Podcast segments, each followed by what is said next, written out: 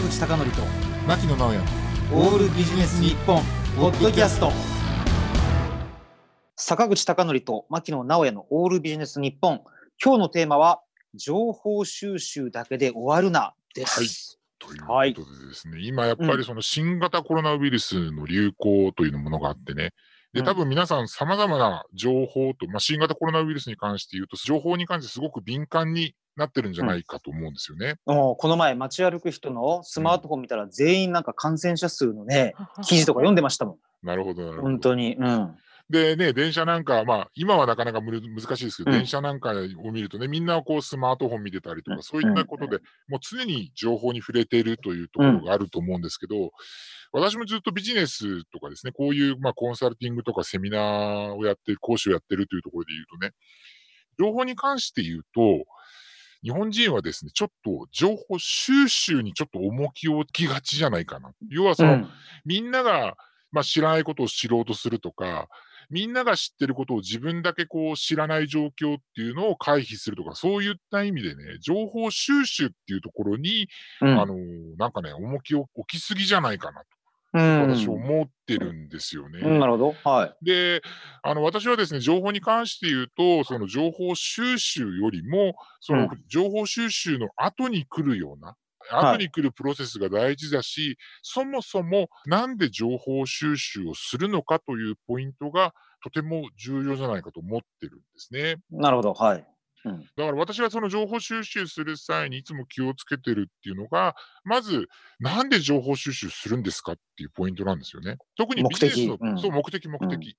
で、あの、私の場合で言うと、例えばね、あの、いろんなこう、自分が本当に好きな趣味とかだったら、多分その知るということ自体が目的になると思うんですよね。うん、うん、逆転しちゃいますもんね。そうそうそうそうそう。で、そうじゃなくてビジネスに関して言うと、やっぱりじゃあそのビジネスのを行う上でのその意思決定とか、次なるその行動につながるっていうところ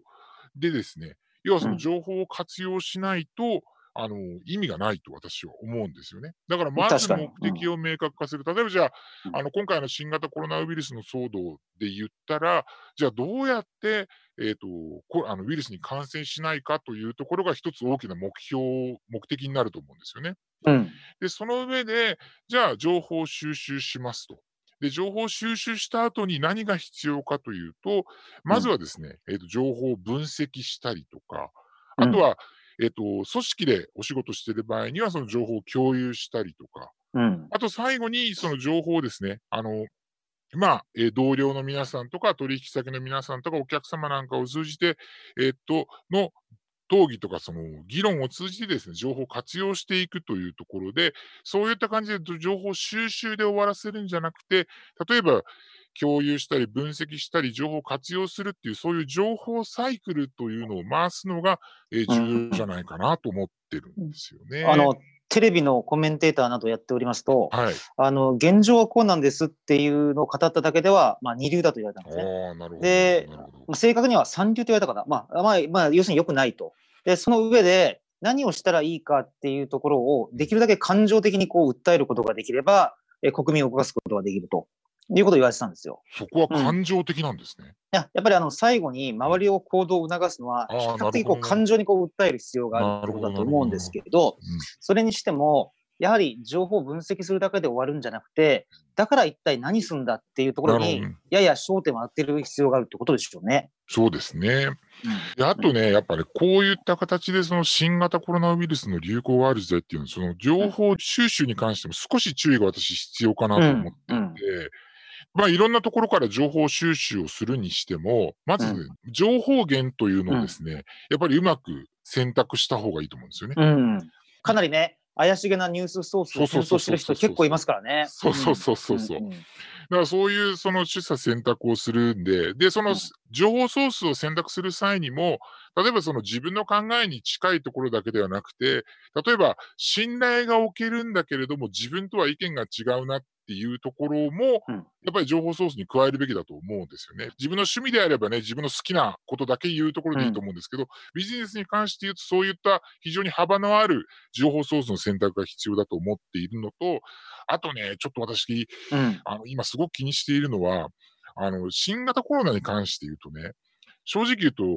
全世界の人あんまり詳細ってまだ分かってないわけじゃないですか。そうそうそう。うんだから、例えば朝ニュースを見て、その後情報番組を見て、夜もニュースを見るっていう、そこまでのね、情報量のボリュームってないと思うんですよ。うん。だから、あえて情報収集しないでどうすべきかっていうのを考える時間を設けたりとか、もう情報の取捨選択ということに積極的に行うとか、そういったですね、もう、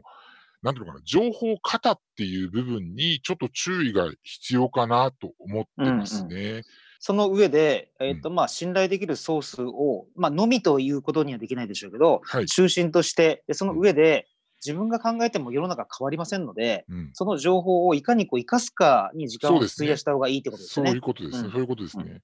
で、あとですね、情報ソースとかですね、情報を取得する情報型というのに注意は必要ということなんですけども、ただし、重要なのは、あの少ない情報収集時間であっても、私は情報っていうのは毎日更新するべきだと思っていて、というのは、この新型コロナウイルスっていうのは、日々こう新しい情報っていうのが出てくると思うんですよね。だからそういった情報というのは、やっぱり毎日取る必要があると思うので、今回の新型コロナウイルスっていうのは変化の速度がすごく速いと思うので、その速度に対して敏感になるということは必要かなと思いますね。ある一定時期のニュースで結局繰り返しが多いですからね。そうですね。とはいえ、翌日とは変わってる可能性がある。そうです。その折衷案は、まあ、いかにして新しい情報源に当たるかということになるわけで、そういう同じ内容をずっとぐるぐる聞くだけでは、不安が募るだけってことになりますもんね。そうですね。はいですから、私はよく情報収集とか情報のお話をするときに、常にその定点観測っていうようなことを申し上げてるんですけれども、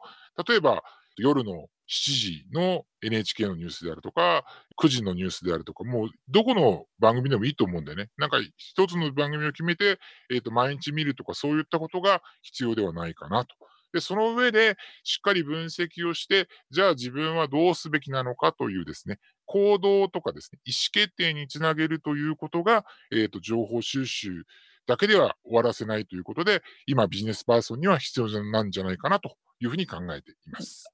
はい、なるほど。じゃあ僕も参考にしたいと思います。はい。坂口孝則と牧野直哉のオールビジネス日本ポッドキャスト今回はここまで次回もお楽しみに